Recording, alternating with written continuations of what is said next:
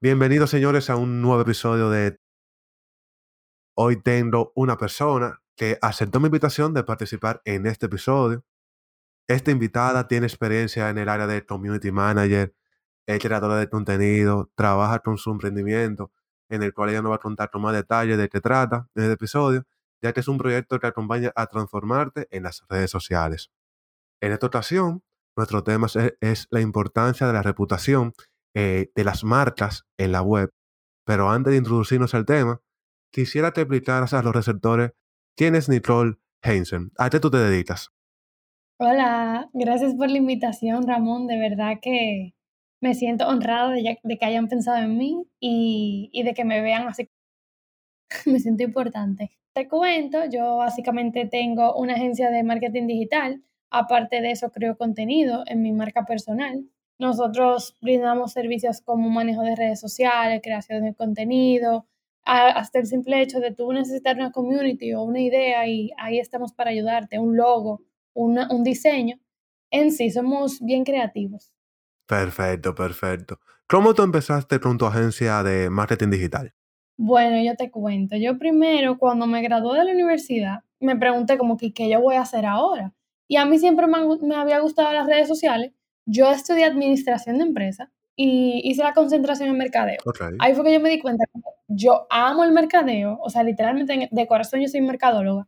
Eh, el detalle fue que tal vez a la hora de yo tomar esa decisión, que para mí fue difícil de qué voy a estudiar, yo no estaba tal vez preparada, yo no conocía nada de lo que era el mercadeo. Para mí, mercadeo era vender y ya.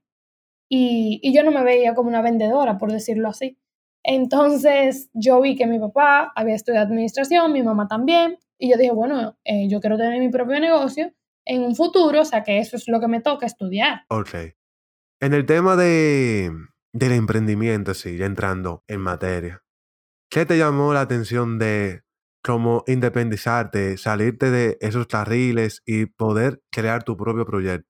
¿Qué te llamó la atención de ser emprendedor? Buena pregunta, porque realmente es una, es una decisión difícil, pero realmente para mí aunque suene raro, pero para mí fue fácil porque yo, yo nunca quise ser empleada. O sea, yo me tuve que emplear, claro, para poder aprender, tener experiencia, ver, ver cómo se manejaba lo que era una agencia, porque díganme, o sea, si yo no, yo, no, yo no podía saber la cosa de más y menos si no había estudiado eh, una carrera como si fuese publicidad o mercadeo. Yo obviamente hice cursos en Chabón desde que me gradué y sigo, y sigo haciendo, sigo emprendiendo, sigo, sigo aprendiendo y actualizándome. Pero en ese momento yo no sabía cómo se conformaba, por ejemplo, un equipo de una agencia.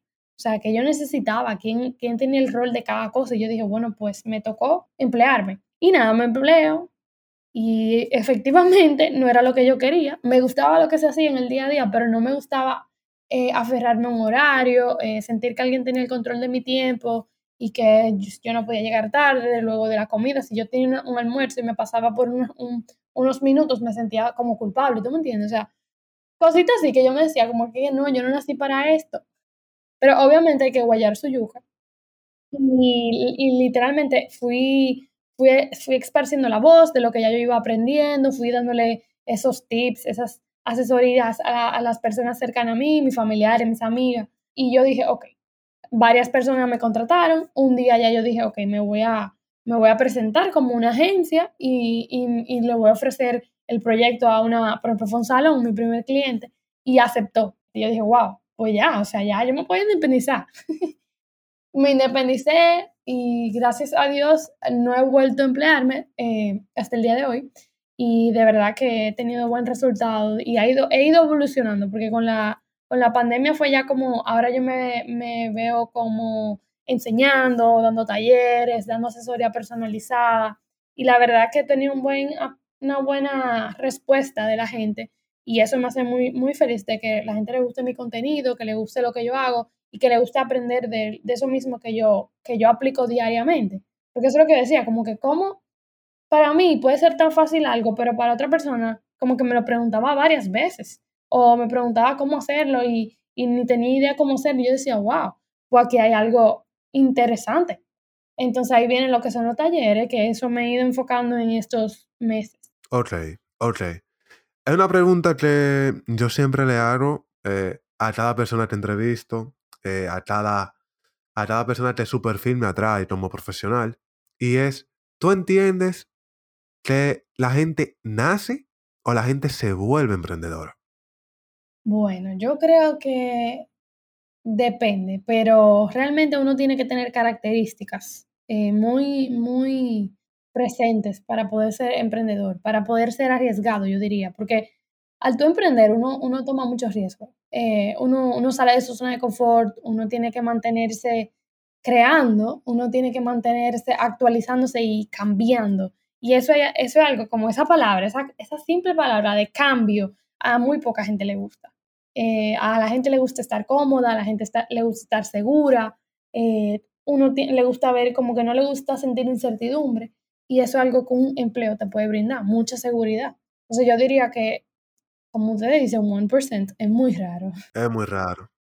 Para ti, ¿qué es lo más satisfactorio de emprender, de tú seguir tus proyectos? Bueno, yo diría que aparte de manejar mi tiempo, ver el resultado, cuando yo, eh, cuando una idea me llega a la mente o yo veo, o sea, pienso en algo que quiero crear, que quiero hacer, que quiero ejecutar y ver si a las personas le va a gustar. Obviamente uno hace su investigación, sus encuestas y, demás, pero ver, ver que a la gente le, le gustó, ver que, que impactó eh, de la manera que uno estaba esperando, que uno quería, y tuvo, tuvo esa rentabilidad, ese resultado, eso para mí no tiene precio. Perfecto. Pasando ya a lo que es el tema del episodio, que es las marcas y todo ese, todos esos términos y, y ramificaciones que trae consigo ella. Tú sabes que el término de reputación de marca se refiere como a cómo una marca en particular, tanto una persona como una organización, son vistos por otros. Para ti, ¿cuál es la importancia de la reputación de una marca, tanto a nivel personal como a nivel empresarial? Sí, totalmente, como tú dijiste, o sea, literalmente la reputación es la percepción que tiene el consumidor, ya sea buena o mala, de tu marca. Y yo diría que sí es importante en todos los sentidos, porque si, si tú no tienes una buena reputación, eh, bien, por decir algo, eh, tengo, tengo mi tienda online en Instagram, yo soy una tienda de ropa, pero realmente yo tengo mala reputación de que mi ropa es de mala calidad o que se rompe o varias gente lo han dicho, entonces lo ponen en los comentarios, yo lo puedo borrar, pero ya la voz, o sea, o sea lo que es el, la, la, lo de boca en boca, o sea, lo que uno va diciendo y uno va, el, ese review que uno da de una marca, es, es inevitable, todo el mundo al final lo va a saber de alguna manera. Y yo diría que uno tiene que, cuidarse de sus comentarios y crecer a partir de esos comentarios. O sea, si alguien dice que tu, que tu ropa se rompe rápido o tiene mala calidad, entonces revisa y, y busca otro suplidor, pero trata de mejorar siempre. O sea, no te quedes estancado o deja, vamos a decir, ya no voy a hacer ese negocio o no, no voy a vender ropa porque mi ropa no sirve. No, busca una alternativa, trata de buscar la, forma de tú eh, recuperar tu recuperación, perdón, tu, tu reputación, porque realmente es muy importante. O sea, sin reputación, el cliente no, va, no te va a comprar, el cliente no va a consumir tu contenido. Es como que es importante, pero uno no se puede obsesionar tampoco, porque al final siempre van a hablar. Como que ese dicho. Es así. Estuve analizando, en los últimos años, eh, la reputación ha tenido, o sea, el tema de la reputación ha tenido un antes y un después. Y mucho más cuando se formó y se creó lo que es la pandemia. Y ahí surgió lo que es el concepto de una reputación online. Ya lo sabes.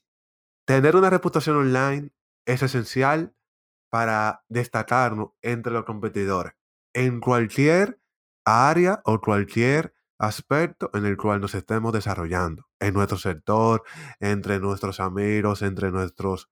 Cualquier cosa que vayamos a hacer, nuestra reputación, ya si, no es, si no está online, no vamos a tener ese impacto que queremos. Para ti, ¿es importante la reputación online y qué tan importante es? Sí, exacto, como tú dijiste, o sea, si tú no estás en las redes sociales, yo creo que tú no existes. O sea, literalmente, aunque suene raro y como muy fuerte, como que, ¿cómo así? No, es de verdad, o sea, si tú, si yo, por ejemplo, voy a un restaurante y yo lo busco en Instagram y no me aparece, tú no existes, o sea, tú tienes algo raro, ahí, ahí pasa algo raro, o sea. Claro. y, Y es importante, o sea, tener una combinación entre la reputación, o sea, normal, eh, de la vida real, del día a día, de la tradicional, por decirlo así, como la online, porque tiene que haber una coherencia. O sea, yo no puedo ser un súper negocio buenísimo, eh, tengo una tienda física, tengo muchísimos clientes, eh, tengo un buen servicio al cliente. Y ya cuando entonces yo te escribo por el Instagram, nadie me responde, nadie me responde rápido, no tengo un buen servicio, eh, una persona no me habla de una forma agradable o alguien no me resuelve mi problema, entonces hay un fallo. O sea, entiende el detalle, como que tiene que haber una coherencia tan balanceada. o sea, de verdad, tiene que haber, tiene que tener sentido, porque no, yo no hago nada con atender bien a mi cliente en tienda física y no atenderlo en, en lo que es las redes sociales. Igual como, como dueño de negocio o marca comercial o, o, marca personal. O sea, yo tengo, si yo soy un profesional, yo me tengo que ver profesional en las redes sociales también, porque las redes hablan de ti, hablan de quién tú eres y tú conectas con personas, tú conectas con tus clientes. O sea, tú de una manera te, te transmites ese conocimiento que tú tienes y da seguridad. O sea, es otra cosa, da seguridad. Entonces, tu reputación da seguridad. Tú sabes que hay una frase, bueno, no, no la recuerdo exactamente cómo dice. Dice, dice algo como que lo importante no es llegar, sino mantenerse. ¿Tú entiendes o por qué para ti es tan importante cuidar el posicionamiento de una marca? Cuando hablamos de una marca, estamos hablando tanto de personas como de organizaciones. Exacto, personal o comercial. ¿Qué tan importante es cuidar ese posicionamiento? Tú llegaste hasta tal, hasta tal pico, hasta tal pico, y tengo eh, X cantidad de seguidores, X cantidad de atracción a tu, a tu mercado meta. ¿Qué tan importante debe ser para una persona, un emprendedor, alguien que esté desarrollando su marca personal, tanto una MIPYME, una empresa pequeña, una empresa que estaba desaparecida en las redes, después que se logra asesorar y eso, ¿qué es tan importante para ellos mantener ese posicionamiento? Sí, mira, eh, es importante y es lo más difícil, yo diría. O sea, tú mantenerte en la mente de la gente, porque eso es el posicionamiento básicamente. Tú ser la primera opción del, del, cliente, del consumidor, de tu seguidor. Eso es lo más importante, o sea, eso es lo más difícil, pero lo más importante también, porque uno se, y, y, ahí yo me voy, que uno tiene que irse actualizando, uno tiene que ir cambiando y adoptando lo que va pasando, o sea, esos trends que se ponen de moda, esos, esos nuevos, eh, nuevas herramientas de Instagram, por ejemplo, los Reels, que mucha gente al principio lo criticó y que de verdad, le confieso que yo soy la primera. no fue que yo lo critiqué, pero yo dije, wow, o sea, qué difícil tener que estar, haciendo video y editándolo, porque yo sé lo que, lo que conlleva editar, y, o sea, hacer y editar un, video, ¿tú me entiendes? Claro. Y, y, hoy en día la gente lo hace como si fuese un relajo, en cinco minutos, o sea, diez minutos, o sea, yo me quedo como, es que el mundo digital va cambiando y va actualizando de una manera que, o sea, de verdad da miedo como uno poder apalancarse eh, y poder eh, llegar a ese objetivo que uno quiere. Porque uno, óyeme, todo el mundo está en lo mismo. Todo el mundo quiere ser el primero, todo el mundo quiere ser bueno, todo el mundo quiere ser, está posicionado en la mente de la gente. Entonces, uno tiene que innovar, uno tiene que literalmente salir de la zona de confort y, y como tú dices, me de verdad, me encanta el nombre del podcast.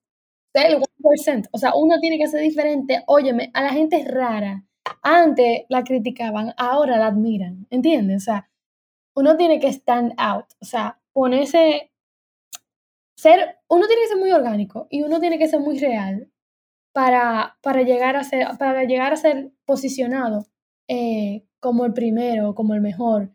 Y la gente es muy crítica ahora mismo, o sea, la gente lo, para tú llegar a ser esa, esa persona, esa, primer, esa primera opción, la gente está muy crítica y, como si uno pagara por darle follow a una gente, o sea, de verdad. Pero, pero es así, o sea, eh, es muy importante porque, porque al final es lo que todos estamos buscando, todas las marcas en sí. ¿Tú entiendes que antes, digamos antes, hace unos 30, 40 años, en comparación con ahora, eh, mantener una reputación tanto a nivel personal como a nivel empresarial se ha vuelto más difícil? Depende. Yo diría que es más fácil, más fácil porque hay, hay herramientas, lo que hay que utilizarlas. Ok. ¿En qué sentido tú lo dices? Bueno, que mucha gente eh, de negocios tradicionales no se quieren apalancar o no se quieren, eh, bueno, actualizar, vamos a decir, o no quieren dar la cara.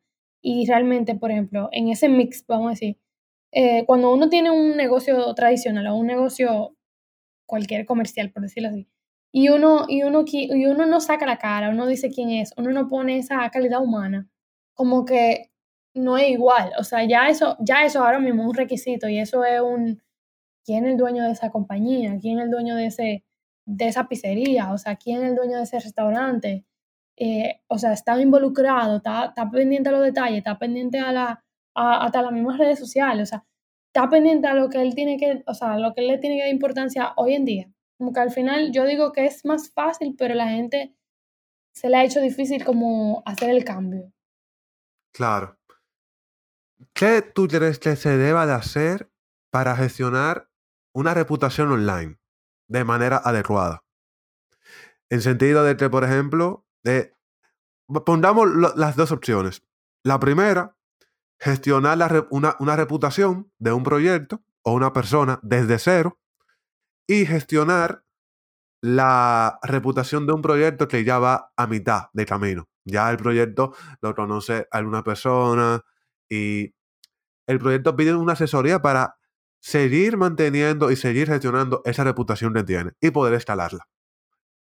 Ok, mira, eh, si hay una persona que viene desde cero, eh, que vamos a decir que va a abrir su, su perfil al público y se va a exponer, por decirlo así, yo diría que tiene que hacerse preguntas incómodas. O sea, debe de hacerse preguntas y debe de por lo menos hacer una investigación con las personas cercanas y, gestionar de esa manera eh, ese, esa reputación de seguir siendo ella misma cuando o él mismo cuando es, o sea, en su vida real, pero tratar de transmitirlo de la misma forma. O sea, porque al final el que tiene una buena reputación va a trabajar en una buena reputación online, por decirlo así. Sí. Y el que no la tiene se va a notar, o sea, al final uno, por más que quiera cuidar, y la, esencia no se puede cambiar de una persona. No se puede cambiar. En tu parecer, ¿existe diferencia entre reputación online e imagen de una marca? Yo diría que, sí, pero que va muy de la mano. Porque reputación ya es lo que la persona, lo, que el consumidor o el, cliente, el seguidor ve de ti, ya sea bueno o malo, y, y, a su percepción decide si está bien o está mal pero ya tu imagen, eh, tu imagen ya es verte, verte profesional, hacer las cosas eh, de una manera limpia, por decirlo así, o de una manera armónica, y que uno pueda verse bien a su, a su, a su, a su perspectiva, porque eso es lo que te digo, la verdad no es absoluta para todo el mundo, o sea, cada quien tiene su opinión y cada quien tiene eh, su, su, decisión, su, su forma de opinar, pero realmente como uno se proyecta y como uno quiere cuidar su imagen y, lo que es, o sea, tu perfil, por ejemplo, en Instagram, y tú, te quieres, y tú quieres hacer la cosa de manera bien, pero eso, eso ya es personal, porque, por ejemplo, si a mí me gusta el color rojo y yo busqué en la psicología del color que el color rojo es fuego, es eh, seguridad, y yo decidí ese color, pero a otra persona ya no le gusta porque el color rojo le da cuerda a la sangre, por decirlo así. Eh, ya eso es algo personal, o sea, ya eso es algo de la otra persona, ya uno no puede controlarlo. Entonces, al final como que va de la mano porque tú tienes que cuidar tu imagen, pero la reputación ya es algo externo que uno no controla. Perfecto, perfecto. Tú sabes que, por ejemplo, al momento de construir una reputación de una marca a través de plataformas digitales, nos brinda muchos beneficios, como es la creación de más confianza, tanto eh, a la persona, o sea, a primera persona, como a los, como los clientes meta que uno tiene. Exacto. ¿Existe una estrategia fija para gestionar esa reputación? En sentido, eh, yo tengo este tipo de estrategia, o sea, como, estratega, como estratega, tú como estratega tienes ese tipo de estrategia y solo tienes que adaptarla al, al cliente o al usuario y a partir de ahí trabajarías en ella.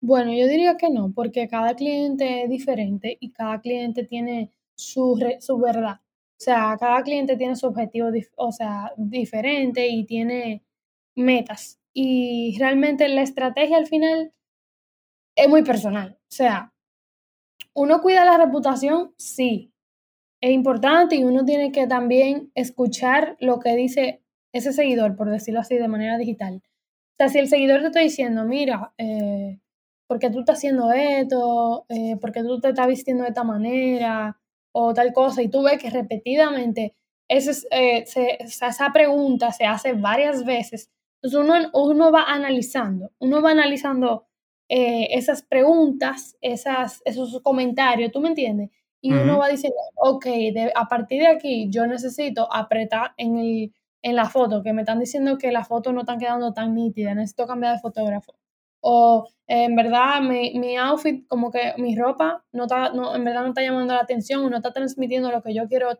comunicar, vamos a un asesor de imagen. O, ¿entiendes? Como que ya va a depender de la situación que esté teniendo esa persona en específico. O sea, que yo diría que es diferente para todo el mundo.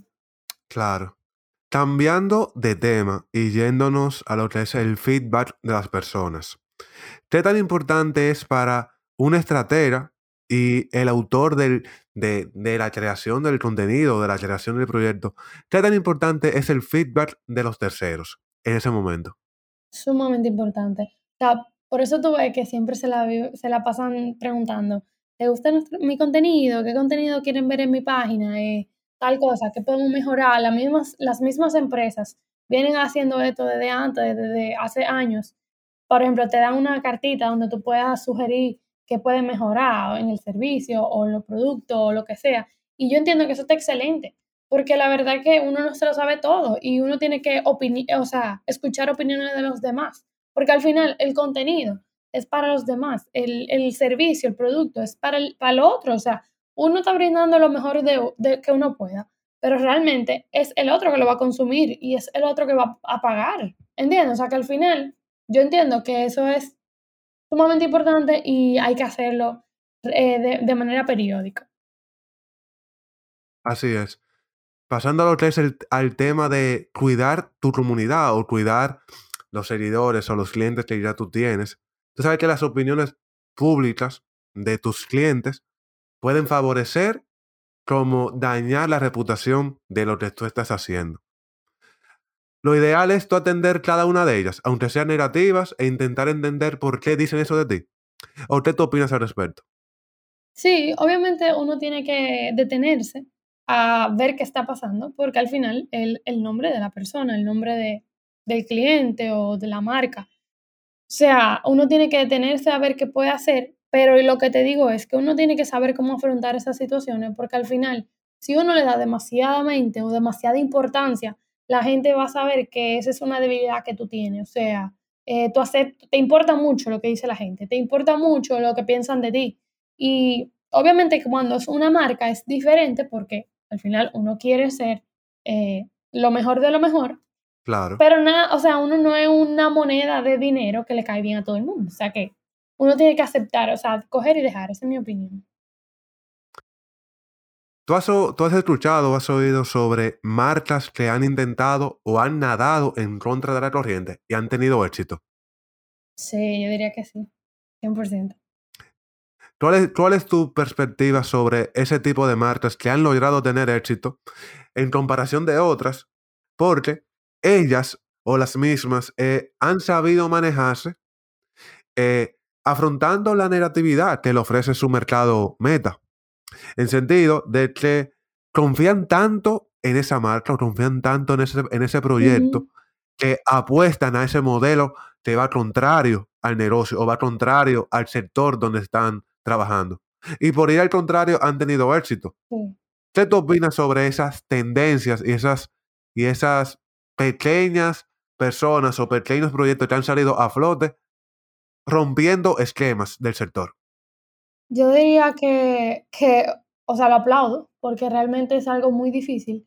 Y el que lo hace es porque o tuvo suerte y como que lo logró, pero o si, o si lo hace y lo logra es porque tiene tanta experiencia y supo como, como tuvo mucha confianza también, porque uno tiene que armarse de valor y decir, no, por ahí es que yo voy y yo voy a hacer que mi consumidor de alguna manera, le, o sea, de cualquier forma le guste esto, porque yo le voy a hacer saber, yo le voy a responder todo lo que, todas las cuestionantes que, tiene, que tenga y lo voy a convencer de que eso es lo que ellos necesitan y lo voy a lograr. O sea, eso para mí tiene, o sea, requiere de mucha galla y mucho valor. O sea, que al final, mm, mis respetos y mucho, mucho aplauso porque de verdad es difícil. Claro, hay que confiar mucho en su proyecto al momento de tú ir en contra de la marea. Y muchas veces también se dice, se, se diversifica, o sea, la gente va con una idea y le da y le da y, y va cambiando la cosa y al final se le da. Entonces, uno también tiene que aprender a ser un poco flexible. Claro. Pasando a lo que es la parte final del episodio, es, Nicole, ¿qué reto tú tienes ya presente en tu mente para afrontar tus proyectos? Es decir, ¿qué podemos esperar de ti? Eh, tanto a corto como a largo plazo. ¿Tienes metas? ¿Tienes proyectos? ¿Qué, esperamos de ti? Sí, mira, realmente yo estoy trabajando mucho en lo que es mi marca personal. Eh, me han llegado oportunidades de trabajar con marcas personales y la verdad que yo, uno siempre como que se autosabotea y dice, no, yo no sé de eso, o no, realmente yo no estoy certificada o, o, como te digo, preparada para tomar un cliente de esa forma, porque estoy acostumbrada a tener clientes comerciales. Pero si a mí me funcionó y la gente está queriendo de, mí, ¿por qué no? ¿Por qué no intentarlo? ¿Por qué no darle eh, lo que piden realmente? Obviamente uno siempre tiene que eh, buscar la forma de eh, certificarse o de alguna manera seguir adquiriendo conocimiento para hacer las cosas de una manera excelente o lo que mejor uno pueda. Y también, por otra parte, yo diría que lo que son los talleres, yo quiero darle fuerte a eso, yo quiero, a mí, a mí me apasiona enseñar, a mí me apasiona que, que las personas que no tienen ni idea de lo que son las redes sociales, o sea, hay personas allá afuera que no saben subir un post correctamente en Instagram. Y para ti, para mí, puede ser algo como comemos un chicle, o sea, es fácil y es como, claro que sí, pero hay gente que no tiene ni idea y para mí ese, ese es mi objetivo, o sea, poder ayudar a esas personas que, que tal vez tienen una edad eh, más adulta y no han podido como eh, introducirse o hacer cambio de lo que es la era digital, porque tú una era digital, o sea, totalmente. Y nada, o sea, que sería mi escuela digital pronto. Perfecto, perfecto, perfecto. ¿Qué consejo tú le darías a una persona, eh, eh, a un amigo, a un familiar que quisiera emprender, pero no se atreve, puede ser por miedo, puede ser por inseguridad, puede ser por temor u otro tipo de razón. ¿Qué consejo tú le darías si te, si te expone el tema? Sí, mira, eso es fácil. Yo diría que se prepare, que estudie, que literalmente se pueda exponer a la información para eso da seguridad, o sea, literalmente eh, educarse, aprender, eso te da seguridad, te da, te da confianza. Y ya luego, aunque uno siempre va a tener ese miedito, ese, ese, esa inseguridad, esa incertidumbre, pero de verdad que el miedo es una pared de papel. Cuando uno pasa por ahí, uno le da un trompón a ese papel y sale, sale brillando. O sea, literalmente cuando tú ves que eso que tú tanto querías te da resultado, eso es maravilloso, excelente, de verdad, inténtenlo. Y, hay, y obviamente hay cosas que tampoco van a salir excelente, ni súper bien, ni con brillo. O sea, literalmente puede que te, que te pase y que, y que hay situaciones, todo el mundo tiene situaciones y, cosas que no, proyectos que, que tal vez no funcionan, o, pero no importa, cáete, párate de nuevo. O sea, cree en ti. Ustedes no se imaginan eh, todos los proyectos que yo tuve en mi mente eh, desde chiquita, desde los 15 años yo estoy creando cosas, vendiendo brownie, o sea, lo que sea, porque al final eso estaba en mi corazón. Y gracias a Dios yo encontré algo que me apasionaba, algo que me apasiona y puedo hacerlo, puedo hacerlo de mi trabajo del día a día. O sea que por favor no, no se den por vencido, no se detengan y confíen en ustedes mismos. Te puede caer 100 veces, pero lo importante es que te levantes 101 veces.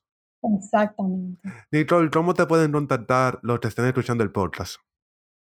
Bueno, me pueden seguir en arroba Nicole Hansen y NH Creative Group. Ahí estamos para ayudarles, para orientarles cualquier duda que tengan, cualquier pregunta. De verdad que estamos a la orden. Perfecto. Si llegaron hasta este punto y se sienten identificados con algún tema de lo que tocamos aquí, compartan este episodio si les gustó. Pueden buscarnos en las redes sociales como y pueden buscar a Nicole como Nicole Heinsen. De verdad, Nicole, muchísimas gracias por participar en este episodio y formar parte de esta familia. Tú sabes que estamos a tus órdenes y nos escuchamos en la próxima. Muchísimas gracias, de verdad. Un honor para mí.